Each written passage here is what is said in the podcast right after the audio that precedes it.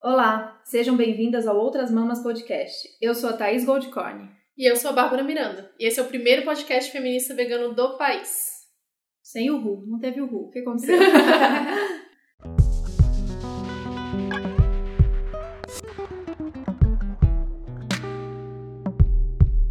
Bom, Hoje a gente vai falar de um tema mais leve, mas não menos polêmico, porque a gente tá curtindo essa coisa de polêmica, né? Tá ficando interessante. Como vocês já perceberam, a gente tem tentado nessa temporada trazer sempre alguma convidada especial. E o assunto hoje é rituais e padrões de beleza. Ah, e se você é homem e você escuta o nosso podcast já tá pensando em parar por aqui, não para. Esse podcast é para todo mundo, para todas e todos que têm interesse em refletir sobre cultura e veganismo. Então fica aí. Para isso, a gente trouxe a Mayara Tutumi para conversar com a gente. A Mayara é maquiadora, vegana, feminista e uma mulher maravilhosa. Mas a gente quer que você se apresente, né, Mayara? Então, fala aí, quem é você? Além de tudo isso que a gente já é muito. Você fala, é isso, tudo é isso, tá bom. Oi, gente. É, bom, então, além de tudo isso, eu sou formada em artes. Bom, tenho 23 anos, sou formada em artes, trabalho com educação, maquiagem, produção, estamos aí fazendo um monte de coisa. Mas mas basicamente é isso. E uma coisa que eu tenho me aproximado bastante nos últimos tempos é pensar a beleza por uma,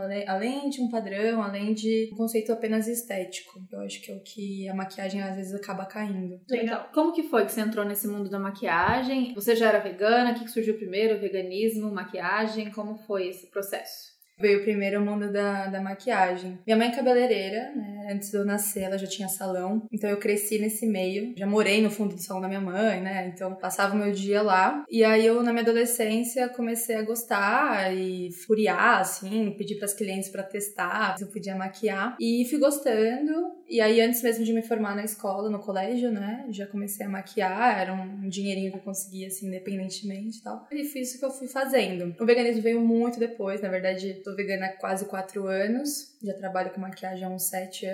E aí que eu comecei a aliar as duas coisas. E com relação ao feminismo, assim, você acha que mudou bastante a sua perspectiva com a maquiagem depois do feminismo e do veganismo? Porque na nossa experiência pessoal, acho que mudou bastante. Eu já era relaxada, agora então.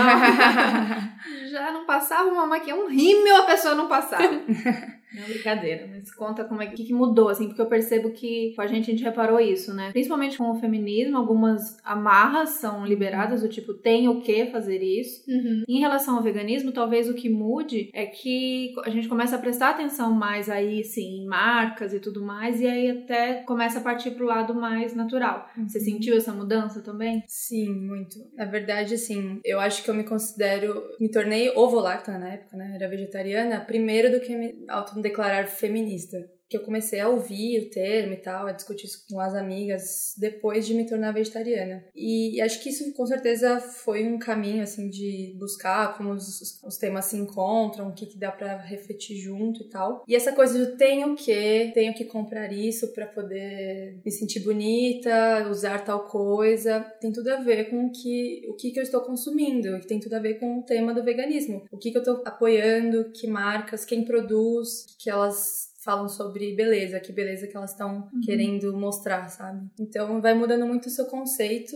e dá um alívio, assim, uma leveza no sentido de eu não preciso de tudo isso que uhum. me falam para comprar, até para um, um, conceito de beleza, eu preciso usar todos esses produtos, eu não preciso estar sempre de unha feita, de cabelo, nanana. E também não vou porque acho que certas coisas apoiam algo que eu não acredito e tal. Então você vai fazendo conexões que uhum. tem tudo a ver. Uhum. Legal. Então você, você conseguiu fazer essa transição e, e trazer isso para o seu trabalho, né, na prática, assim. Também vim da área de cinema, de televisão, então sempre trabalhei junto com maquiadoras e figurinistas. E a gente sabe que é um mundo, um mundo meio louco, assim, dessa coisa de jobs e uhum. trabalhos. E eu imagino que deve ter sido difícil para você selecionar os trabalhos que pegar e os trabalhos que não também. Ou então como funciona como em relação à exigência de cliente, por exemplo. Como você tem lidado com isso, assim? Eu trabalho muito com maquiagem social, né, que é mais voltado para evento, assim, noivas uhum. e madrinhas, essas coisas. Já fiz um pouco de moda, já fiz um pouquinho de publicidade e tal, mas sempre foi esse contato direto com basicamente mulheres, mas já atendi homens também, mas é, do que, que ela tá esperando, assim, do atendimento, ela quer se sentir bem e tal, então isso que me chama muita atenção. Em relação aos produtos, foi uma coisa que veio depois, né, então já era maquiadora, já me tornei vegana, depois de um tempo eu falei, putz, por que, que eu continuo comprando de marcas que eu não acho legal, que uhum. testam em animais, que tem ingredientes e tal. Aí eu fiz a minha transição transição da minha maleta e hoje eu já tenho cosméticos, né, totalmente veganos. Mas até aí, vou dizer que 90% das pessoas que eu trabalho não são veganos, Sim. né, que eu atendo. Uhum. Então, assim, para elas até é um mundo novo. Muitas vezes nunca ouviram falar, nossa, mas existe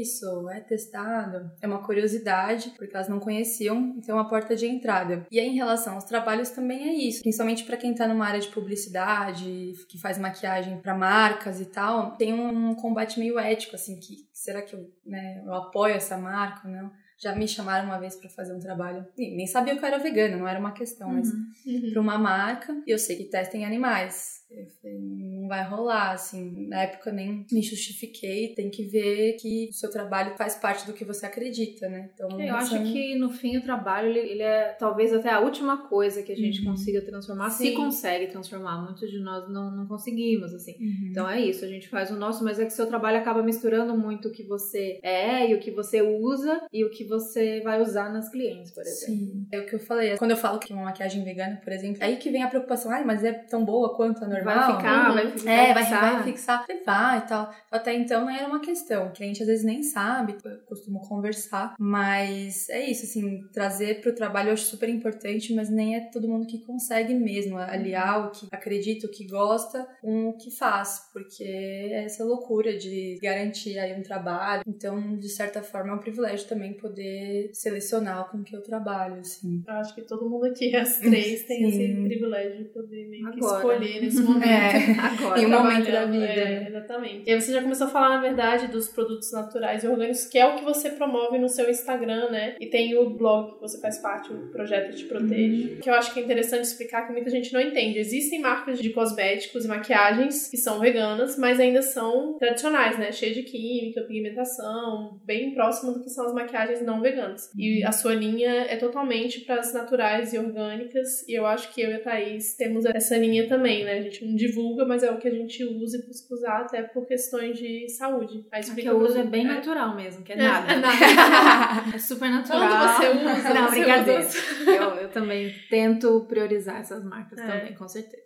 O Te Protejo, né, que é uma ONG chilena, na verdade seria Te Protejo, conheci ano passado no VegFest. Camila, que é a diretora geral, foi apresentar, que é uma ONG que tem como objetivo principal divulgar a causa dos, dos fins dos testes em animais. Então eles certificam marcas. Hoje em dia são apenas marcas chilenas, mas eles estão trabalhando para é, incorporar isso em outros países. Então na época quando ela veio no VegFest falar da ONG, ela falou que queria expandir isso para a América Latina. Então eu fui conversar com ela. Desde então eu tenho escrito pro blog, que agora já é um projeto latino-americano, então tem outras mulheres do Peru, Colômbia, México. Então, nosso principal objetivo é divulgar marcas que já são certificadas como cruelty free. Legal. Na verdade, o intuito não é só vegano, é, é, o principal é o cruelty free, uhum. porque eu acho que é o primeiro passo também. Primeiro é conscientizar as pessoas que existem marcas que testam em animais, que já é novidade para muita gente. Eles divulgam marcas que já são certificadas e a gente tem feito isso, assim, daqui para frente é ampliar o projeto para trazer isso para marcas brasileiras, conversar diretamente com essas empresas, mostrar que tem outras alternativas, elas também podem se certificar, porque tem muitas marcas que não testam e não são certificadas. Uhum. Uhum. E querendo ou não, a certificação é uma garantia, é um pouco mais de segurança para o consumidor que vai ver que realmente não é testado, que hoje em dia a uhum. gente sabe que é fácil falar qualquer coisa, né? Sim. Então é um projeto muito bacana, ainda pouco conhecido aqui no Brasil, então quem tiver interesse é só procurar Instagram, tem o blog, no Te Proterro. Legal. E a gente vai colocar todos os links, esse uhum. acesso a gente coloca Sim. no post. É, na verdade, assim, eu comecei com a questão do veganismo, então minha preocupação era comprar marcas, produtos, né, que fossem veganos, então que não fossem nem testados em animais, nem, com, nem tivessem ingredientes de origem animal. Aí fui entrando um pouco e fui conhecendo esse mundo natural e orgânico. Então, além disso, existe a possibilidade de um produto, de uma marca, ter essa consciência de produzir produtos que vão ser saudáveis para nossa pele, para uhum. nossa saúde. Porque é isso, principalmente a maquiagem, ela tem muitos componentes que não são legais legais. Pensar que batom, enfim, base, produtos de maquiagem tem derivados de petróleo, a gente passa na nossa pele, uhum. né? É muito loucura pensar isso, mas é isso. Então, o produto vegano pode conter isso. Na maioria dos casos, se ela não se declara uma marca seja natural e orgânica, ela vai ter esses componentes tradicionais. E no meio disso, eu fui conhecendo. Eu comecei já a comprar para uso pessoal nessa linha natural. Fui entendendo por que, que é legal apoiar também marcas que têm esse propósito, que vão além do não só da saúde, mas pensar pensar de onde vem esse produto, de onde é extraído, embalagem, etc. E aí no meu trabalho, eu tenho buscado também isso, assim. Eu não vou fazer uma maquiagem em um evento, eu tenho a minha maleta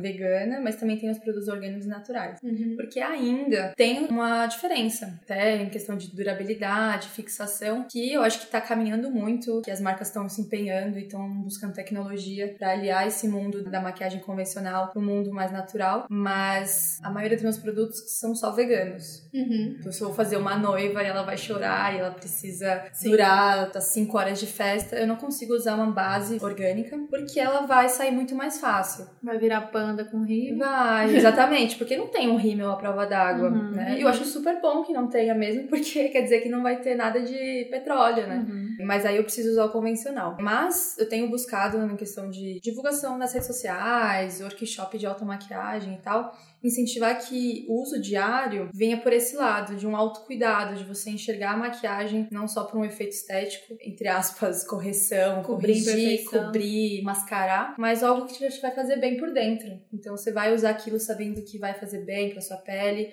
para sua autoestima, você vai se olhar, vai achar bom, vai enfim, vai se amar um pouco mais, achar que tá fazendo uma coisa legal, sabe? Não só pra você, mas pro mundo e tal. Uhum. É, eu acho que é legal pensar isso. Tem que existir as duas, né? Porque aí a gente usaria uma maquiagem mais cheia de química pra uma situação dessa. Quantas vezes você vai precisar num casamento, né? Espero que uma. Bem católica.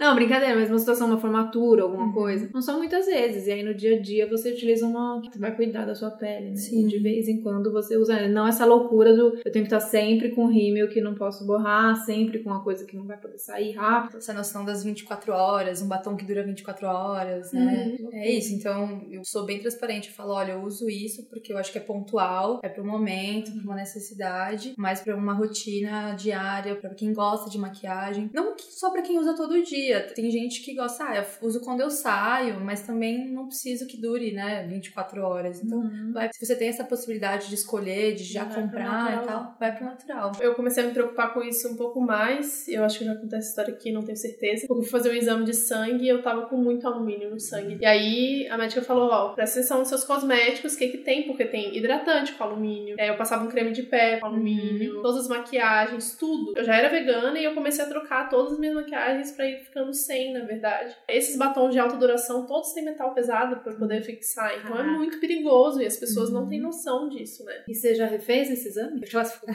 refiz, curiosa, preocupada. refiz. refiz e tava normal. Mas demora pra sair. Ainda tava, tipo, num limiar que ainda tava meio alto, sabe? Para as migas que são ainda doidas dos batons da MAC, tem isso. Além de furar o olho dos Uhum. coelhinhos, ainda vai te Tem encher de- de chumbo. chumbo e alumínio. É bonito, um- é bonito. Mas tem tantos batons lindos hoje É, em dia. Não precisa. não, MAC realmente, gente, não precisa. Tipo, o que, que vale a pena mesmo. É Uhum. um batom que vai durar 24 horas ou daqui 24 anos, sabe? Você vai ter alumínio no seu. inteira, É.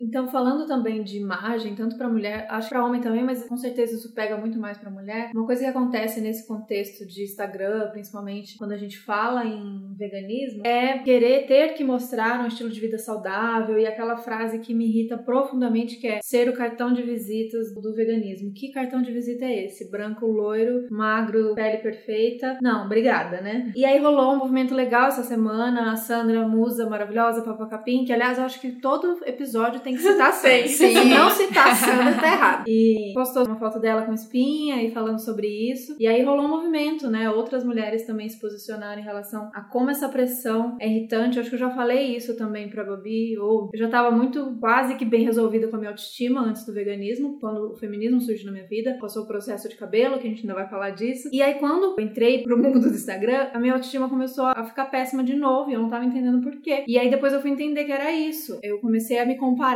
com essas outras mulheres veganas e comecei a sentir essa pressão do tipo, você tem que parecer saudável. Mas o que é parecer saudável? Só se eu andar com o meu exame mostrando pra pessoa, né? Porque ser magro não é parecer saudável. Então, é, rola essa pressão, assim, nossa, você é vegana, por que você não é magra? Por que você não é fit? Você sendo maquiadora e lidando muito com isso, ou sua opinião mesmo como mulher vegana, como você sente isso? Como você sentiu esse movimento recente? Ah, eu achei bem legal, achei incrível. Sigo a Sandra, temos que citar a Sandra sempre.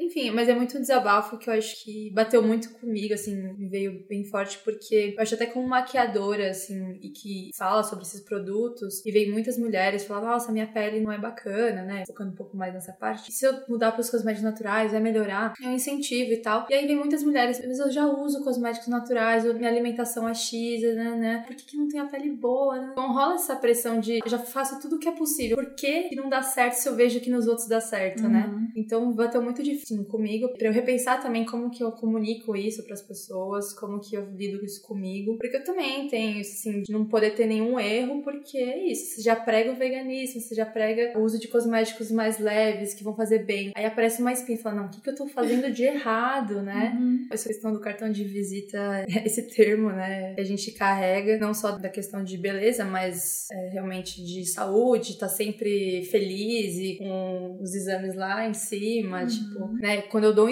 espirro, eu já fico com medo de alguém falar, ai meu Deus, é porque vou falar que eu sou vegana, não posso ficar doente. E tô meio doente, minha voz tá assim, uhum. mas é porque existe o padrão de tudo, né? E é Quando é mais uma pressão, né? Como é se já não carregasse bastante. Você quer, tipo, quebrar o padrão, mas existe um padrão para você ser fora do padrão, assim, tem vários nichos, assim. Então, se você já é contra esse padrão mesmo de beleza, da maquiagem e tal, mas se você quer ser mais natural, você tem que ser com a pele boa, o cabelo sempre hidratado, a unha forte, sabe? Uhum, existe mesmo uhum. essa pressão. E eu sempre fico me questionando isso, que a gente tem poucas representantes, pelo menos nesse mundo, Instagram, YouTube, de uma mulher vegana gorda, por exemplo. Uhum. E eu imagino o tipo de, de pressão que ela iria sofrer se ela existisse, talvez por isso que ela não exista. Sim. Porque a gente sabe que provavelmente elas existem, uhum. mas não, elas não estão aí se mostrando, talvez justamente por isso. O que a gente, como movimento, a gente mostra para as pessoas, a gente exige para as pessoas, ou né, defende que precisa ser assim, ou que você vai adotar o veganismo por outras questões, mas aí você vai ver como o seu corpo também vai melhorar, uhum. como você vai emagrecer, e fotos de antes e depois. Então a gente já acaba levando de novo a mulher para um lugar de, de, tipo, não pertenço, né? Uma mulher gorda vegana, não pertenço total, tô fazendo Sim. errado, ou não é pra eu estar aqui. Então eu sempre me questiono isso, o que, que a gente tá fazendo com, enquanto movimento, assim, com esse discurso do cartão de visitas, Sim. ou de tem que estar tá bem, o que, que é estar tá bem, né? Se tiver alguém ouvindo, né? Alguma mulher aí que Meu se manifestar, por se favor. manifeste. Meu sonho. Eu acho importante, assim. Isso me lembra muito, eu segui umas mulheres, assim, gordas que praticavam yoga. E você via Sim. fotos incríveis de posições e você fala, não, não é possível, né? Tipo, Sim. vem esse conceito de alguém que pratica yoga, tem aquele corpo mais magro. definido, magro. Meu, incrível, tá ali pra dar todo um, um show pra gente de mostrar isso Sim. mesmo. E os padrões estão aí pra ser derrubados. Exato. É porque a gente vê, inclusive, não só dentro do veganismo, né? Mas falando de feminismo, também ainda tá muito num discurso talvez meio superficial. Tem muita gente e tem umas campanhas tipo da Dove mostrando beleza real. Por exemplo, você vê uma Alicia Keys da vida que fez o último álbum uhum. dela inteiro em cima da imagem dela, sem maquiagem, sem. Ah, maravilhosa. Maravilhosa. Por sinal, maravilhosa. maravilhosa. Mas tem um limite aí, né? Sim. Tipo, quando você vê a beleza real no Instagram, as meninas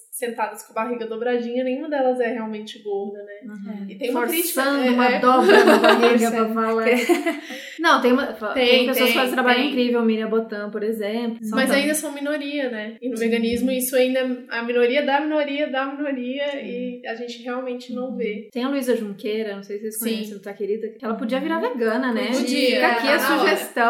Mas ah. tem a Rai, Rai Yon, eu vou procurar é. enquanto isso, que eu já vi ela até postando uma coisinha ou outra outra sobre vegetarianismo, pelo menos. Mas então, a Babi tá falando de Alicia Keys e também de campanhas publicitárias, uhum. ainda querendo falar de, de, corpos reais, o que é uhum. é legal, né? Campanhas como campanhas da Dove ou de algumas lingeries que a gente vê por aí com corpos mais. Não são tão reais. São é, reais, tem a mas... crítica do termo corpos reais, né? Porque é, o corpo padrão claro, não é claro. real. Mas a gente fala corpo real, não porque o corpo gordo é real e o magro não é real, Sim. mas porque as campanhas, além dos corpos serem magros, eles são tratados, eles são uhum uhum. é, produzidos. Gente, que é aquela axila sem nenhuma mancha, sem nenhum pelo crescendo, é, sabe? Quando sim. você vem em revista e fala, gente, aquela axila não existe. Não existe. Não, e a propaganda de barbeador, de, de gilete. Pois é, é a pessoa não tem pelo. Ela vai depilar um que já não tem pelo. Por que ela vai fazer isso? É, né? é igual não, o sangue azul da menstruação. Meu entra, entra no mesmo quesito. Propaganda de maquiagem, que até às vezes algum tratamento. Já tá assim, maquiada. Já tá maquiada. Ou um tratamento de antes e depois, a pessoa já não tinha nada antes, sabe? É Isso é uma- um não ser real, né? Então, esse movimento de, de mostrar mulheres corpos diversos, mesmo a magra, a magra tem uma Uhum. estria, aí tem a que é- tem peito pequeno, tem peito grande, tem peito caído, tem pelo, tem uma que não tem pelo. Sim. Porque não existe um corpo, né? E a gente, por muitos anos, e ainda vê Uhum. propagandas, televisão e tudo com mesmo tipo de corpo, o mesmo tipo de Ou mulher. até quando coloca o plus size, quando coloca uma diferenciação, sabe? Uhum. No sentido de existe esse corpo aqui, mas ó, tem Também esses tem. outros que a gente também atende. Você falou dos pelos, e aí teve uma campanha recentemente de uma marca dos Estados Unidos chamada Billy, de lâmina de depilagem, você viu? Não, não vi. Na verdade, essa primeira campanha de lâmina de depilação que realmente apresenta pelos e as meninas Hum, se sim. depilando. E a mensagem deles no final é: se você quiser se depilar, a gente tá aqui. Mas se você não quiser, tá tudo bem. Eu achei isso genial. Foi a primeira vez que mostrou meninas com pelos em todas as partes do corpo, como a gente tem, como qualquer ser humano tem, na verdade. Pasmem. É. E aí, eu- a gente viu que você postou recentemente no seu story sobre isso, né? Sobre Uhum. depilação, principalmente da axilas, que é sempre uma questão do feminismo. do feminista se depila, essas coisas É. e tal. Você pode contar pra gente como é que foi e como é que foi a resposta? Ah, e principalmente também? isso, a gente ficou curiosa. Como é que foi a A repercussão? resposta. Então, aproveitei essa vibe do hum, Júlio Sem Plástica, né? Aham. E aí eu postei sobre usar a de depilação que seja descartável. Porque uma época atrás eu tava procurando aquele que você só troca a lâmina, né? Não precisa Uhum. trocar sempre o. E não é de plástico. E aí eu, sei lá, não acho que eu não encontrei, não fui muito atrás e desencanei. Então já fazia um tempo que eu tava assim, sem me depilar e ok. Assim, tava lidando bem, não tinha nenhum problema com isso. Tanto axila, perna, virilha, nunca fui muito de me ligar pra isso. E aí eu postei, né, falando sobre isso, sobre que eu me peguei pensando sobre a produção de lixo pra chegar nessa, questão do, do corpo, se eu aceitava ou não, se eu gostava ou não. Porque Uhum. muita gente já fala, não, não gosto de pelo. Mas nunca teve nenhuma oportunidade de se E é sentir. difícil você gostar de uma coisa que você sabe que você vai ser julgado e que Claro. ninguém mais tem, né? Uhum. Ah, eu não gosto de pelos, eu acho feio. Claro que você acha feio. A gente nunca viu, né, Sim. mulheres com pelo. A gente só vê mulher lisa e se você estiver no metrô e você tiver com pelo e você segurar lá, todo mundo vai te olhar. É, quem, quem gosta disso, né? Quem, quem fica tranquilo com isso? Quem enfrenta realmente tá, tá disposta a enfrentar, porque nem sempre a gente tá. É. Não, e aí você às vezes tá com, não quer ouvir, não quer discutir, não quer Exato. chamar atenção, Uhum. sabe? Aí as pessoas já acham que é nojento, tem todo falta de, de higiene. Só que foi legal que, assim, eu postei sobre isso, e aí muitas mulheres vieram falar, ah, mas tem outras formas, então apresentaram cera que é feita de açúcar, Uhum. é, você pode usar... Mas deu pra cacete, gente. Então, ó, e uma coisa que eu prefiro, né? Outras alternativas, até é, com laser, mas aí eu sempre fico meio atrás, que é uma coisa Uhum. meio agressiva pra pele, Uhum. não é toda a pele que vai se dar bem e tal. Então, resumindo, não- apesar de não querer me depilar, tem gente que quer. Isso é Uhum. fato. Então, muitas mulheres vieram me falar, ah, mas eu acho que é importante as pessoas pelo menos saberem quais são as outras alternativas, Ter né? opção. Ter opção. E aí, uma amiga minha também veio falar: olha, não é muito porque eu me incomodo realmente com o fato de ter pelos, mas nasceu pelo que ele encrava e machuca muito. E eu preciso de uma alternativa. Então, assim, existe também essa possibilidade. Não é só um padrão da beleza, mas é legal sempre achar alternativas e não falar, não, não depila ou depila. Esses dois Uhum, extremos, claro. né? Até porque tem essa coisa. Você não é menos ou mais feminista por depilar ou não, Uhum. ou você, né, não tem mais feminina ou não por depilar. Ter possibilidades, que acho que é o mais importante. E essa, é legal essa propaganda que eu acho que mostra isso, né? Uhum. A, a possibilidade de sim ou não. Mas rolou alguma ofensa, crítica pesada, foi tranquilo. Mas Não. também nosso público, eu acho que o seu já é a maioria feminina. É, eu acho que tranquila. Ajudou, assim. Muita gente viu, não comentou, claro. Quem comentou falou de possibilidades. E falou, ah, eu realmente sempre penso nisso, nunca tive coragem. Mas também é uma coisa que, assim, às vezes a gente não é Uhum. tão resolvida, né? Então, esses dias mesmo, eu fui na casa da minha sogra, fui de regata e fiquei. "Meu, gente, Não eu levantou o braço." Não levantei o braço. Porque é isso, assim, tem momentos que você banca, mas tem momentos que você não, banca. Mas a gente não tem que bancar sempre. É, mesmo, e é tudo pesado, bem, né? é. Mas aquele dia eu fiquei, gente, não posso esticar o braço pra pegar uma Eu vou vasilha ser aqui. aqui na sogra. É, e aí Nossa, no metrô, não a é mesma coisa. Né, então... É, pra mim foi toda uma transformação e ainda é uma questão, assim, os pelos, porque eu tenho muito pelo, Uhum. mas ele é bem loirinho, né? Então. Uhum. Mas era uma coisa que, por exemplo, o meu irmão já fez bullying comigo por conta disso, algumas Uhum. pessoas na escola. Então, pra mim, era meio. Meu sonho quando eu era pré-adolescente era depilar e minha mãe não deixava de jeito nenhum.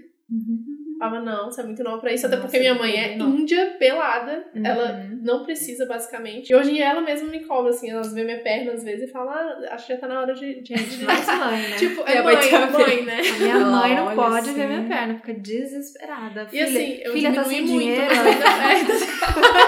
Sem tempo. Filha, toma um dinheirinho aqui pra você ir na depiladora. Não, mãe. outras tá pessoas de se incomodam, né? Assim, Muito, muito. Mas acho que no caso das nossas mães é isso. Elas sofreram essa pressão, Uhum. elas cederam essa E pressão passa. e elas não querem que a gente É. passe de desleixada. de- Exatamente. Não, e é muito louco que. Esses, enfim, né? Com, é mais a axila que aparece mais e Uhum. tal. Aí ela olhou assim, e meu namorado tava do lado. E você, o que, que você acha disso? Eu falei, mãe, ele não acha nada. Então, ele, Deixa é... pra ele. Gente. E ele, não, não achou nada Não tem mesmo. que achar Ele- nada. Ela tem que fazer aquela. Eu até gosto, né? De brincando, assim, porque é isso. É uma preocupação de uma outra mulher também, com seu corpo, Uhum. que um outro homem vai achar. É, muito louco. É. É a E nossa mãe, a gente tem que tentar ser Exatamente. meio. É, mas é, eu acho que vai ser um processo ainda. Mas eu, eu fico achando, eu não consigo ceder essa coisa. A perna eu já desencanei e tal, Uhum. mas a coisa da axila. É. E aí eu fico pensando, pô, eu queria poder bancar isso no meio de um, de um ônibus, de um metrô, Uhum. pra que outras mulheres se sintam Uhum. confortáveis pra poder bancar também. Porque enquanto só uma banca, essa uma vai ser É. a que vai sofrer. Se, é- se ela estiver lá no metrô e a outra levantar e também tiver, é- aí fica, vai ficando mais Sim, fácil. Assim. mais Se no natural. Instagram a gente mostrar mais, vai ficando mais fácil pra todo mundo e não pra aquela sozinha que, que quer levantar a bandeira e. Porque ela vai ser diferente ela sempre, é né? diferentona, né? Então. Você falou dessas coisas, das alternativas que falaram pra vocês, né? E eu, quando era mais nova, eu tinha muito problema exatamente de encravar, ficar vermelho, machucar. E aí eu mexer pra tentar melhorar e piorar. De chegar e eu não querer usar biquíni porque tava Uhum. horrível, sabe? E aí eu resolvi fazer a laser, mas não cheguei a fazer o processo a ficar até o final, só diminuiu muito. E eu consegui ir desencanando. Eu sempre, eu sempre me pergunto, cara, o que ia ser da minha vida se eu nunca tivesse pulado? Eu não sei, eu não faço a menor ideia. E eu acho que gente, eu, menina eu, nenhuma eu sabe. acho que só encrava porque a gente fez a primeira. Exatamente. depilação. É, ferrou tudo. Ferrou primeira tudo. vez. Então, mas é, é esse o negócio, tipo, não, não pode ter a primeira vez. É. Tem que deixar a menina escolher se ela quer ou não, Sim. porque depois você fez, já era. Que nem tirar cutícula, fica pra sempre uma bosta, gente. Eu tô, eu tô há mais de ano Também tentando- tô, te, tô É. deixando. Tô deixando crescer há mais de ano e continua toda quebrada. Não, sei e, o que eu faço. e, tipo, eu cresci no salão de beleza, então acho que eu fui meio precoce em todos esses rituais Certeza. que a gente. Então eu comecei a tirar cutícula muito cedo, pintar unha e tal, alisar o cabelo, tirar a sobrancelha. Eu via, tinha vontade, né? Ninguém me impôs, mas eu tinha Uhum. vontade, porque eu achava muito natural Uhum. de uma mulher fazer isso, né? Então hoje eu falo, putz, já cutícula eu não quero mais tirar, Uhum. sabe? É melhor pra unha e me sinto melhor. Só que já tirei por muitos anos, né? É um Uhum. processo que o corpo vai acostumando também. Você falou Infelizmente. de salão muito cedo, eu lembrei que minha mãe, minha mãe gosta muito de salão. Ela levava a gente desde muito cedo e eu sempre odiei, pra mim era uma tortura tal, principalmente que é o assunto que a gente vai falar ainda que é cabelo, Uhum. isso foi uma questão desde sempre, ela me levava pra alisar e tal. E aí eu lembro que num dia que eu era bem pequena e eu sofri muito com uma escova de daquela coisa de puxar muito e tal. E eu chorei, eu ficava brava. Aí todas as mulheres do salão falavam: se acostuma. Isso é ser mulher. E eu nunca vou esquecer disso. Eu devia ter uns 10 anos. E aí, na hora, eu não, eu não me revoltei. Tava brava de ter sentido dor, e de ter ficado lá muito tempo, e de ter passado calor por causa do secador. Acho que nem existia chapinha naquela época. Mas enfim, eu lembro de ter ouvido essa frase, e nessa hora que ela falou isso, eu falei assim: ah, então é isso. Então eu vou ter que aceitar. O sofrimento tá muito associado com o ritual de beleza. Uhum, porque sim. parece que pra você chegar num, num estágio assim que você se sente bonito, você tem que sofrer. Não, E mais Sim. do que isso, por eu ter nascido mulher, eu ia ter que passar por aquilo, eu não tinha escolha. Tipo assim, Uhum. se prepara, é isso. Desde E eu, pequena, ah, né? eu já fiquei, não acredito que eu vou ter que passar o resto da minha vida vindo em salão. E por muito tempo eu acreditei, né? Sim, a gente acredita, mas até que você falou, por exemplo, da depilação, deixar de usar biquíni, né? Uhum. Tá sempre associado com deixar de fazer Deixar alguma de coisa. é, sempre proibição. É, você abdica de uma coisa pra você falar, "Ai, já que não é bonito, já não tá Uhum. legal, não vou fazer. Deixar sabe? de ir pra praia porque tá gorda, deixar É. de ir pra praia porque não tá depilada, deixar, deixar. Enquanto Os homens estão lá. Não lá, De qualquer né? jeito. Qualquer jeito. Cheio de é, pelo. cheio de pelo, levanta o Barrigudo. ninguém liga, ninguém olha, sabe? É o ó. Pois é, aquelas unhas todas compridas.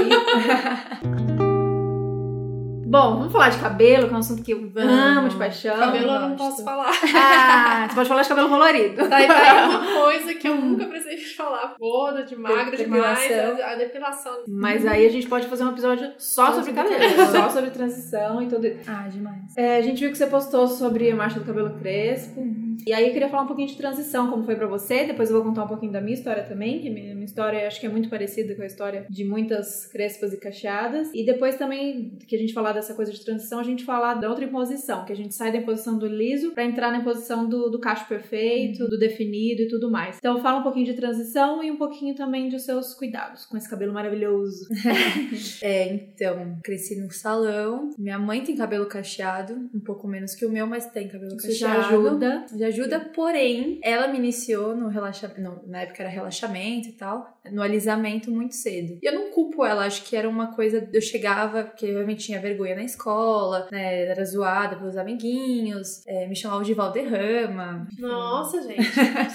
né, quem não sabe, é um jogador que tinha um, um black, assim, um cabelo crespo também. Enfim, era isso que me estimulava, eu, eu facilidade entre aspas também. Se tem esse essa estigma de cabelo crespo e cacheado é mais difícil. Dá mais trabalho. Mas é só entender as particularidades, não é porque é mais difícil. Então, essa coisa de ter o cabelo mais fácil, de pentear pra ir pra escola e tal. Eu alisei desde pequeno, até os meus 17. Mas você usava ele relaxado, tipo, só com aquela coisa que tem. Eu também passei a fase de relaxamento, de ter os cachos mais grudados na cabeça, ou liso, liso, liso, você usava? Liso, liso, liso. Tá. De cresceu a raiz, querer já. Já tem que retornar. Então foi a época do relaxamento. E olha que loucura, né? Hoje pensando. Era relaxamento de amônia, relaxamento Sim, de guaridina, lítio. Que esses eram os nomes dos produtos, né? Cada relaxamento tem que um usar químico. máscara. Usar máscara, ardia o couro, fazia ferida. Chorar. É, chorava, o olho ardia. Enfim, é tudo essa coisa do Que sofrimento. natural você levar sua filha para fazer isso, Não né? é? E desde pequena. Então, foi um sofrimento, assim, que muitas mulheres passam. E não é necessário nenhum momento, assim. E aí, depois veio a escova progressiva, formal. Então, aí, com 17 anos, que eu tava saindo do colégio, entrando na faculdade, eu falei, ah, se eu passar na faculdade, sei lá, me coloquei esse desafio. Eu vou cortar bem curtinho e deixar ele natural. Ah, eu passei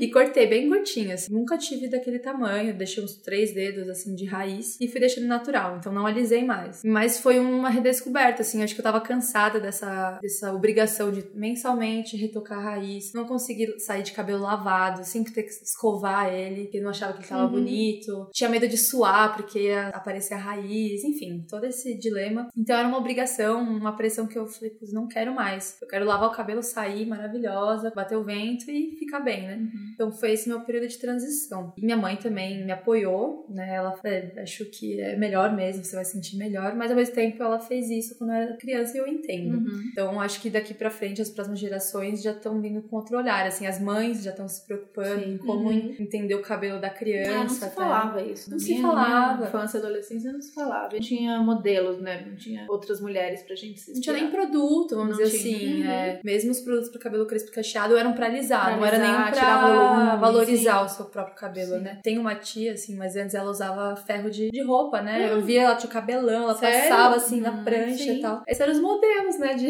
Gente. que a gente tinha. Tem uma tia, ela não tinha nada disso na época, ela chegou a usar peruca lisa. E aí não tinha o que fazer, fez tudo que podia fazer pra alisar. E era isso, era no ferro, né? Uhum. E aí, quando não conseguia mais chegar como ela queria, ou de tanto maltratar o cabelo, era uma criança, ela usava peruca lisa. Nossa. E muita gente tem problema no couro cabeludo por causa disso, Uhum. né? Não vai nem mais crescer cabelo, Uhum. enfim. E aí acho que a onda de produtos pra cabelo crespo e cacheado veio muito forte e estimulou muitas mulheres a Uhum. assumir o cabelo natural. Mas é isso, veio esse outro padrão de que existe o cabelo liso e o cacheado. O crespo ainda tava, né, meio que Uhum.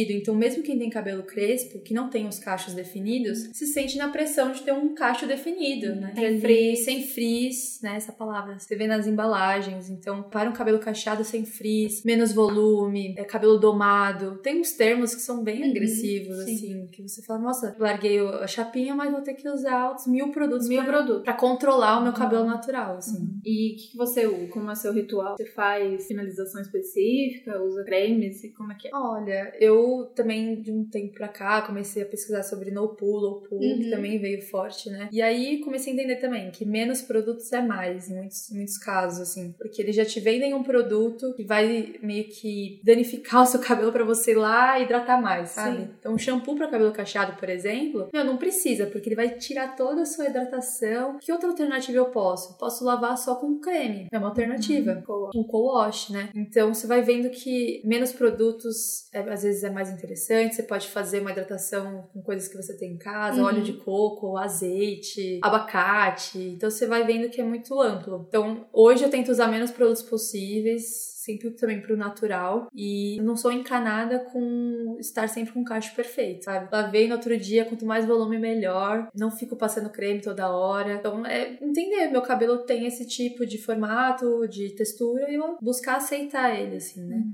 Pra você também não entrar em outra neurose, assim. Uhum. Outra prisão. O meu processo foi, foi mais dolorido, acho que você, o seu também foi, mas acho que você descobriu cedo, né? 17, 17 18 anos. anos. Acho que eu já tinha 28 anos. Eu alisei desde muito cedo também, passei a história lá no começo foi a mesma coisa, então desde muito cedo indo pra salão, fazendo todo tipo de relaxamento, alisamento, uhum. todo o processo de me odiar muito, de odiar meu pai por ter me dado a genética do cabelo cacheado. Então era muito uma questão, assim, bullying na escola, me sentia muito mal. Fazer coisas loucas do tipo tentar passar pasta de dente no cabelo pra alisar, pendurar coisas pesadas pra ver se ele ficava. Qual é da pasta de dente? Agora eu tô curiosa. Não, não tem nada. Tipo, ah, entendi. será que se eu passar, não sei, bem criança mesmo, de uhum. tentar alisar de alguma maneira e passei pasta de dente no cabelo inteiro. Nada, nada alisava esse cabelo. Daí minha mãe e meu pai falaram: não, então vamos lá fazer essa tal dessas químicas. E aí todas as químicas possíveis. Gente, quem não, nunca passou por isso é uma coisa realmente terrível. O cheiro daquilo que não é pra passar na cabeça de uma pessoa. Uma criança ainda, né? Então, São horas que você fica Horas que você fica ali e, e às vezes queimava, porque tinha alguns tipos de processo é passar o produto e depois vir com secador ou chapinha, Sim. por exemplo. E aí quantas vezes queimou cabeça, queimou testa, enfim. E aí acho que durante um tempo, eu fiz progressiva durante um bom tempo e teve uma época que eu já tinha uma consciência do tipo, não quero mais fazer isso, mas me sentia refém, tipo, mas como é que eu vou parar no meio? Não sabia muito o que fazer, até que um dia eu decidi parar de fazer progressiva, mas continuava, tipo, escovando ele em casa, porque eu não queria mais química, mas também não queria usar cacheado, então eu ficava alisando em casa. ficava refém daquela coisa de horas no, no secador, escova. E aí depois que eu me separei do Gui, um dia me deu um estalo, não acho que foi coincidência, né? Porque esse processo de separação é, vem né? tudo, né? E aí alguém tinha me dado um cartão da Clínica dos Cachos, que é aqui em São Paulo, e eu tinha deixado guardado há muito tempo e fui lá. E é lá funciona quase que um alcoólicos anônimos, assim, para as cacheadas, porque ali eu vi um ambiente seguro, porque eu me sentia muito mal em salões convencionais quando só eu era cacheado. Uhum. E aí geralmente você chega no salão, cara, o seu cabelo tá preso, aí o cara solta seu cabelo e ele tá seco, às vezes eles penteavam seco. Sim, não sabe nem lidar. E o seu cabelo começa a crescer. e você vê do lado as pessoas assim, outros cabelos lisos e você era muito intimidador para mim o ambiente acho de salão. É, eu acho que é uma deficiência mesmo, até numa formação assim do cabeleireiro entender Sim. que o cabelo bonito não é o liso só, né? E aí, no, na Clínica dos Cachos, que aí eles me apresentaram os produtos da Deva, e lá que eles falaram para mim de Nopu, de Lopu, e falaram, ah, sabia que existe toda um, uma onda de blogueiras, youtubers cacheadas? E eu nunca tinha ouvido falar. Eu saí de lá com vários links que eles me passaram, da Raizane Castro, de outras, uhum. várias youtubers, e eu pirei, e eu comecei a ver todos os vídeos de transição, e de como cuidar. Foi aí que começou o processo de saber cuidar dele, gostar dele, me apaixonar por ele daquele jeito. A internet foi muito boa pra isso. Assim. Sim, também comecei a ver. Acho que a primeira que eu vi foi a Mari Morena. Ah, eu via muito que é Mari Morena também. Sim. Então ela tem essa, várias dicas, que acho que é isso. O importante é você ter um pouco de se empoderar. O que, que eu posso fazer com meu cabelo? O que, que eu posso usar? Então ela foi muito bacana. Então, se alguém que tá aí ainda tá no processo de transição ou ainda lisa, mas tem vontade de deixar o cabelo natural e de ver como é que ele vai ficar, ou tem aquela. Eu tinha muito aquela. Ah, eu acho que meu cabelo não vai cachear mais. Eu passei muitos anos alisando, uhum. eu duvido que ele vai formar algum cacho. Uhum. E lá na clínica mesmo, que ele já formou um cacho ali de cara. Lógico que era engraçado que assim, ele cachou até a orelha e aí o resto todo liso esticado. E aí que as, muitas vezes tem que fazer o tal do corte, né, do Big uhum, Shop, big porque shot. tem um cabelo muito alisado que provavelmente ele não vai enrolar. Mas se você cortar ou se você tiver paciência para ir levando dessa maneira, o cabelo que crescer, com certeza vai crescer é, cacheando e saudável. Então é uma questão de um pouco de paciência, mas confia que, que vai rolar. Vai dar certo. Ah, é que assim, eu sou muito de até mulheres mais velhas. Ai, mas não combina comigo. A pessoa tem cabelo crespo ou cacheado. Ai, mas não combina comigo. Tem que Acho ter... lindo Acho lindo você. nos outros. Acho lindo em você. Seu cabelo é mas lindo. Mas tem que ter personalidade. Muita gente fala isso. Muitas Mas eu fico eu pensando, entendi. como assim? Você nasceu eu com sei, ele. então as personalidades tá, tá em você, né? Tem uma coisa que eu acho muito engraçada. A maioria da população brasileira cristã acredita uhum. em Deus. Certo? Os cristãos acreditam que Deus fez tudo do jeito que era pra ser. Mas aí você chega nessas questões, assim, coisas pequenas, tipo, uhum. sua sobrancelha. Ai, não, tem que fazer a sobrancelha porque minha sobrancelha do jeito que Deus fez tá errado. É. É tipo, gente, mas não fez tudo Cadê certo. seu Deus agora? eu, eu sempre, não, de verdade. Honestamente, eu sempre me questiono isso. Mas Ah, eu acho que certo. tudo bem a gente mudar, né? Pintar, por exemplo. Mas É. eu acho que essa coisa, principalmente em relação ao cabelo crespo, a gente sabe que o cabelo crespo cacheado vem muito do- da questão do racismo. Por que, que é um Uhum, cabelo sim, que é, com que é certeza. feio, né? Que é considerado feio? Sim. Eu, branca, de olho claro, não sei o que é racismo, mas eu sei o que é não gostarem do meu cabelo e assumirem que meu cabelo é feio. E não é porque é um cabelo cacheado de uma mulher branca, é porque o cabelo cacheado ele vem Sim. ligado. Tanto que eu lembro que uma das coisas que me marcou na infância é que um, um menininho que eu gostava lá, ele falou: Ah, até ficaria com a Thaís. A Thaís é bonita, mas ela tem cabelo de empregada doméstica. Vocês têm noção o que é isso? Tô né? chocada. Eu Exato. tô chocada. Campinas, né, gente? Campinas é um lugar maravilhoso. Que loucura. O que é pra esse cara, né? Tipo, empregada doméstica, o que é pra eles, né? Que, conceito é. Assim, é tanta bi- bizarrice que. Então aí vem muito disso. Esse cabelo, ele está ligado a, uma- a um cabelo Sim. negro e aí as pessoas não, não vão achar bonito. Sim. Então não é bonito. E é engraçado que, enfim, né, eu trabalhava numa escola, que eu também trabalho com educação, né? E a maioria das crianças da escola que eu trabalhava, era uma escola de elite e tal, todas com cabelo liso, tá? E aí eu tinha umas duas com cabelo crespo. Quando eu entrei, o primeiro dia que eu entrei na escola, a menina fez, ela tem o cabelo igual o meu! Ai, que legal. E aí, assim, eu senti que ela tava sempre de cabelo preso tal. Sabe aquela coisa de não mostrar como é o cabelo? Eu sempre elogiando. Nossa, cabelo lindo. Você gosta de usar solto, tentando trazer essa autoestima, porque eu acho que isso vem desde a escola também. Uhum. Não é só em casa. As outras coleguinhas às vezes não têm, vão achar estranho, vão falar. Imagina isso ouvir de um garoto, Uhum. isso, sabe? Você tá naquela fase de que tudo que as pessoas falam te afeta. Nossa, Uhum. totalmente. E até com um menino. Uma vez ele tava fazendo uma escultura de argila e ele tava fazendo uns caracóizinhos pra fazer o cabelo dele. porque O cabelo dele era crespo, assim. E aí um menino falou: Por que, que você não faz seu cabelo liso? Ele, porque meu cabelo é crespo. Ele, ah, mas é mais fácil fazer a escultura com cabelo liso. Não, mas o cabelo, meu cabelo é assim. E aí eu apoiando, eu falei, é isso aí. Tem que vir desde criança. Tem que vir mesmo, né? apoiar sempre. Em relação a tudo, a gente tá falando de cabelo, mas isso A corpos, tudo, assim, é. né? Poder dizer pra criança o quanto ela é linda daquele jeito e ter exemplos, né? Representatividade Sim. realmente é muito importante. muito a gente não se via, por isso a gente não queria ser. E as palavras são muito fortes, então sempre entender como isso funciona. É sempre muito curioso falar disso tudo, na verdade, porque quando a gente fala de beleza, né, a gente tá sempre no limiar dali de ser muito fútil Uhum. ou realmente ser uma, uma forma de expressão e de identidade. E quando você ensina desde criança que aquilo ali é o que elas são e elas podem ser o que elas quiserem, sem ficar se comparando, sem ficar querendo mudar porque os outros estão falando que ela tem que ser, então você perde essa parte da futilidade. Uhum. Eu acho que quebra até o consumo em cima disso, né? Porque não tem mais pra onde ir se você se aceita, sabe? É mais uma coisa de expressão do que realmente uma necessidade. Porque hoje em dia a beleza ainda é uma necessidade, né? Pra maioria das pessoas. Sim, é pintar o cabelo porque o cabelo branco tá aparecendo, Uhum. né? Alisar porque, né? Quando. Beleza mesmo, é um cuidado, é uma forma de expressão, como você falou. Tudo fica mais leve, não é uma obrigação, é porque você quer. Se não puder fazer, tudo bem. Uhum. Eu vou poder sair na rua. Vou poder sair na rua, eu vou poder ir lá comprar um pão sem passar uma maquiagem, tá tudo bem. Então é sair da obrigação pra um, algo prazeroso. Eu Uhum. acho que a beleza tem esse poder, faz parte sim de um ritual. E a beleza não é só passar maquiagem, a beleza é você passar um creme no rosto, no sentido de que estou sentindo a minha pele, eu estou entendendo como ela funciona. Passar um sabonete, gente, sabonete, sabe? Uhum. Produtos de higiene faz parte de um, de um ritual de beleza também, de um cuidado com o nosso corpo, né? Ai, óleos essenciais. Óleo essencial. Nossa, quando eu tô entrando nessa pira de, de entender um pouco do- dos óleos essenciais, enfim, essa parte de aromaterapia, é muito bacana entender como a natureza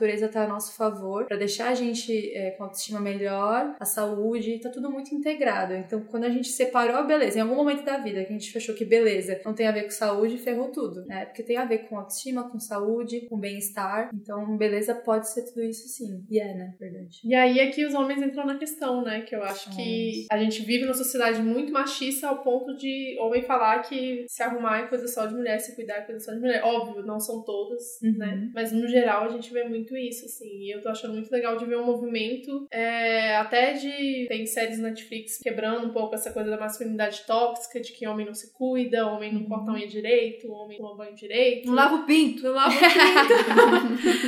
Tem uma porcentagem de homens alta e que não lava o pinto e perde um é anos, gente. Se é manifestem. Brincadeira. Enquanto a gente tá aqui fazendo cirurgia íntima, Nossa. pintando sobrancelha, colocando unha de não sei o que, os caras estão perdendo pinto porque não lavam. Então, Verdade. Média, tá uma- um pouquinho, tá um pouquinho distante isso aí, né? Dá pra gente balancear os dois, dá pra gente relaxar um pouco e dá pra eles se cuidarem um pouco mais. Sim, é, eu falo muito isso. Foi aniversário do meu pai. é, e aí eu dei um, um kit de cosméticos, assim, pra ele. Que ele agora ele tá na ação da vegana aí também. Ah, E aí eu falei, pai, você já parou pra pensar no, alguns cosméticos que você usa não são veganos? Ele, ué, mas eu não uso cosmético. Eu falei, você não escova os dentes. Desodorante. Você não usa desodorante. Você não usa sabonete. Ele, ah, eu uso.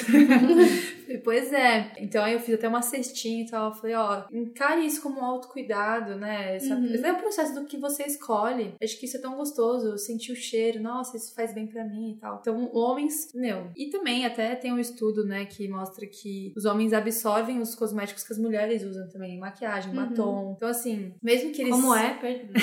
Não, acompanhei. Se você tá em contato, É, né? você tá em contato, por exemplo, essa coisa do batom ser tóxico, né? Ter, ter metais pesados. O homem consome isso, por mais que ele não use batom, Uhum. se ele tem um contato com, enfim, Beijo uma na parceira, boca, beijo tá na boca. Na bochecha. é, essas Ah, coisas. entendi. Que Passa usa maquiagem, passa, lógico, muito menos do que a Uhum. gente que tá direto, ou até um próprio homem que usa maquiagem. Mas eles usam cosméticos, né? De qualquer De forma. Então, eles também têm Também que tem que entrar se nessa discussão de, da beleza natural, de resgatar isso, Uhum. porque eles estão aí também. Gente, autocuidado básico, né? Hidratante. Básico. Tem um monte de homem que não usa hidratante. Ah, não, não usa hidratante. Mas assim, a, a secura tá aí pra todo Tá, mundo, né? tá. Aquele cotovelo. né? Aquele cotovelo Aquele branco. cotovelo. Meu Deus. Não, eu falo muito, né? Eu vou usar meu namorado como exemplo, mas encare isso também como um momento seu. Por que, que, né? A gente fala tanto de mulher que gosta de estar num momento seu de cuidado. Por que, que o homem não tem isso? Sim. Acho Eu que é não- um nesse medo. caso eu não posso falar porque eu sou casada com um virginiano que tem o pé mais liso que o Ah! meu. Então, não entra aqui. Eu tive uma ideia nada a ver agora. Ah, Que a gente tava falando de produtos, coisas naturais e tal. E aí eu lembrei da coisa que eu queria dar dica, que é a coisa que eu mais amo de usar. Daí cada uma vai falar o seu, tipo, sei lá, se tivesse que levar um- uma coisa pra ilha deserta, vegana pra ilha deserta. Não, uma coisa que você ama, que você não dispensa e tal, tal. É o meu primeiro? Já vou tirar uma possibilidade Ah, de vocês tô vocês falam de vocês. Hum. Então o meu é melaleuca. Não vivo Olha. sem melaleuca. Eu passo Ah, é? todas as noites que eu passo nas espinhas pra secar a espinha. E qualquer coisa, eu acho que o melaleuca ele é tipo cicatrizante, ele é, sei lá, tudo que você tem de coisinha assim meio pra, pra secar, Uhum. ele seca. Então eu uso na espinha, mas já usei em amigo meu, já pus em Pra furúnculo. secar o amigo, né? Pra secar o amigo. Sei lá, qualquer pereba que aparece, parece Sim. que ele seca. Mas eu uso só no rosto pras espinhas. Então eu levaria a melaleuca com certeza. É. Eu levaria óleo de coco. Ótimo também. Por quê? É que dá pra fazer várias coisas. Você, você arrasou muitas mais. coisas. O É. óleo de coco é bom pro cabelo. Eu uso pra tirar maquiagem. Lógico que tem pele que às vezes não se dá tão bem, mas Uhum. basicamente óleo de coco é bom pra isso, pro cabelo, pra. Enfim, pra, pra fritar o shimeji também é ótimo.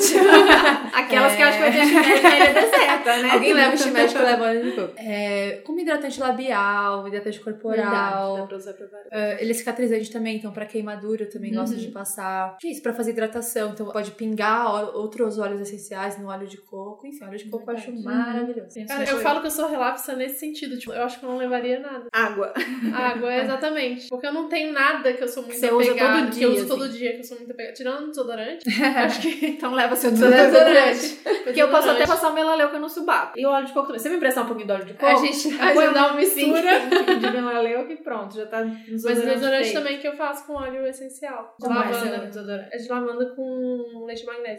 Só isso. Funciona pra você? Pra mim Pra funciona. mim, no leite de magnésio não funciona. É, cada pessoa de um jeito, né? Não testei. Você usa... Eu tenho usado a pedra, aquela pedra de Uhum. alumínio, né, de potássio, mas também tô buscando uma outra alternativa, porque eu usei por muitos anos, mas não sei se é um momento hormonal, alguma coisa que parece que agora não tá segurando tanto. Então, mas fico eu senti cheirando muito toda hora. De, de época. E tem uma coisa desses desodorantes também que eu percebi assim. Tem umas receitas que eu fiz que elas aguentam o dia de trabalho, aguenta sol, aguenta valor. Agora, uma coisa que ela não aguenta é estresse. Já repararam É, isso? isso. Se você verdade. passou por um momento estressante, ou uma Uhum. ansiedade, ou um medo, medo então, Uhum. Faz vai. sentido, né? Porque os animais, eles exalam cheiro de acordo com a situação, às vezes, Sim, né? Não, pode ser acho que faz sentido. Mas meio que tudo bem, assim. Foi, essa foi uma das coisas que eu desapaguei, sabia? Que antes eu era muito preocupada, porque eu suo muito, né? Eu Uhum. transpiro muito. E aí eu ficava muito preocupada de estar transpirando e em algum É, momento. transpirar a gente vai, é, porque o desodorante natural ele não TCC, segura. só que- Que bom que ele não Que segura. bom, Aí é. eu usava aqueles mais fortes que duram 24 horas. e aí tive que você tirar quando tive o problema do alumínio.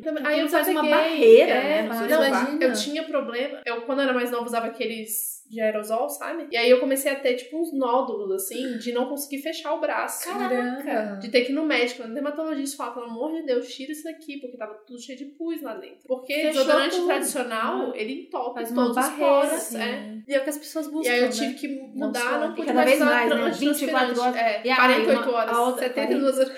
Eu vi o Daniel Furlan tweetando isso esses Uma dias. semana. Pra Uma que, que, semana. pra que, que serve um desodorante de 72 Você não horas? toma banho? Pois é. Aí você já vê, né? Mas uma coisa, dica também do desodorante natural é, ele não vai segurar igual um Rexona 72 horas. Então, leva na E bolsa. tudo bem. e tudo bem, é isso. Leva na bolsa, chega um momento ali no seu dia, vai no banheiro e repõe, repassa. E tudo bem E aí- suar. Tudo bem falar É. pizza embaixo do braço. Tudo Pizza. bem. É, o leite magnésio eu suco. Eu continuo suando, sono? Sim, Sai demais, eles não então tá fazem barreira. Muito bom isso.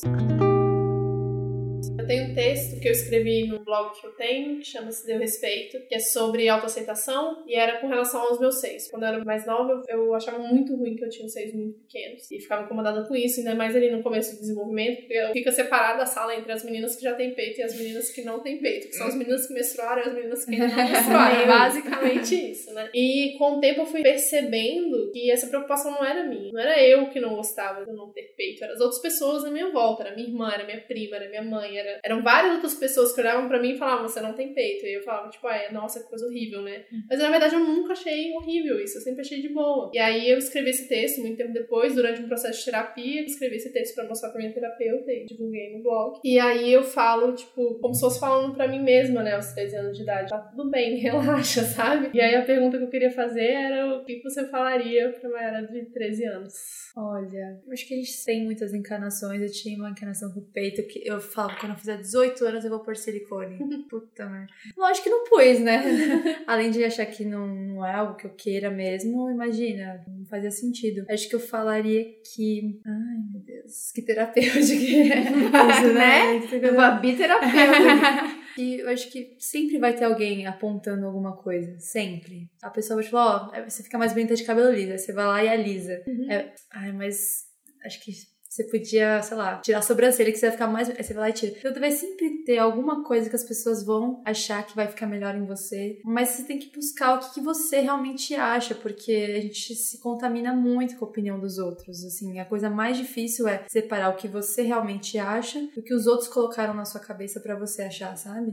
Então acho que com 13 anos, assim, eu falaria, tenta sempre buscar o que você acredita, assim, o que você realmente acha que você se sente bem, porque os outros, você nunca vai agradar 100% eles. Vai ser sempre uma pressão pra você buscar isso. Então é um sofrimento que não vale a pena. Que mais ou menos Ah, isso. Fala isso pra Thaís de 13 também. Ela É, é que a gente fala com os de 13, com os de 23, com Sim. 35, a gente precisa falar sempre, Sim, porque sim. a gente esquece também. Por mais que a gente também E tenha às essa vezes a gente fala das pessoas falando pra gente, mas às vezes essa, essa voz falando não é alguém diretamente Uhum. falando, mas é isso. É a televisão, é o Instagram, é a, é a pessoa do lado que é um corpo que você acha que você também deveria ter, ou é alguém que é elogiado, é enaltecido porque é de um jeito e você é diferente, então você Uhum. fala, ah, então eu também preciso ser assim. É isso. O processo da autoestima e da autoaceitação, ela não é, ela não acontece e aí tá resolvido. Sim. A gente tem que sempre relembrar. Ela tá não é tudo constante, bem. né? Tem os altos e baixos também. Sim, sim. Respeitar isso. É. Adorei. Ai, também, adorei. Ah, Muito bom. Podia falar mais e mais e mais, Sim, tem muitas muitas pra falar. horas. Infinito, infinito. Mas foi muito legal, gostei muito. Obrigada. Também, Ah, obrigada, Eduardo. gente. É um espaço tão bacana. Daria pra fazer isso todos os dias. Vamos fazer mais. Tem mais Sim. assunto pra gente falar, com certeza. Também, pra quem não conhecia, pra quem não segue, seguir a Mayara também nas redes sociais e acompanhar, que tem muita dica boa, tem muita, muito carão, muita maquiagem. e acompanhem lá também. E aí continue com a gente, que acho que a gente vai ter muitas convidadas boas ainda. Sim, Ou se não tiver preparando. convidada, vocês vão. Vocês estão preparados pra voltar ouvir só eu e a Babi? Vocês enjoaram da gente? vamos ver. Muito obrigada. Obrigada. E até o próximo. Beijo. Tchau. Beijos.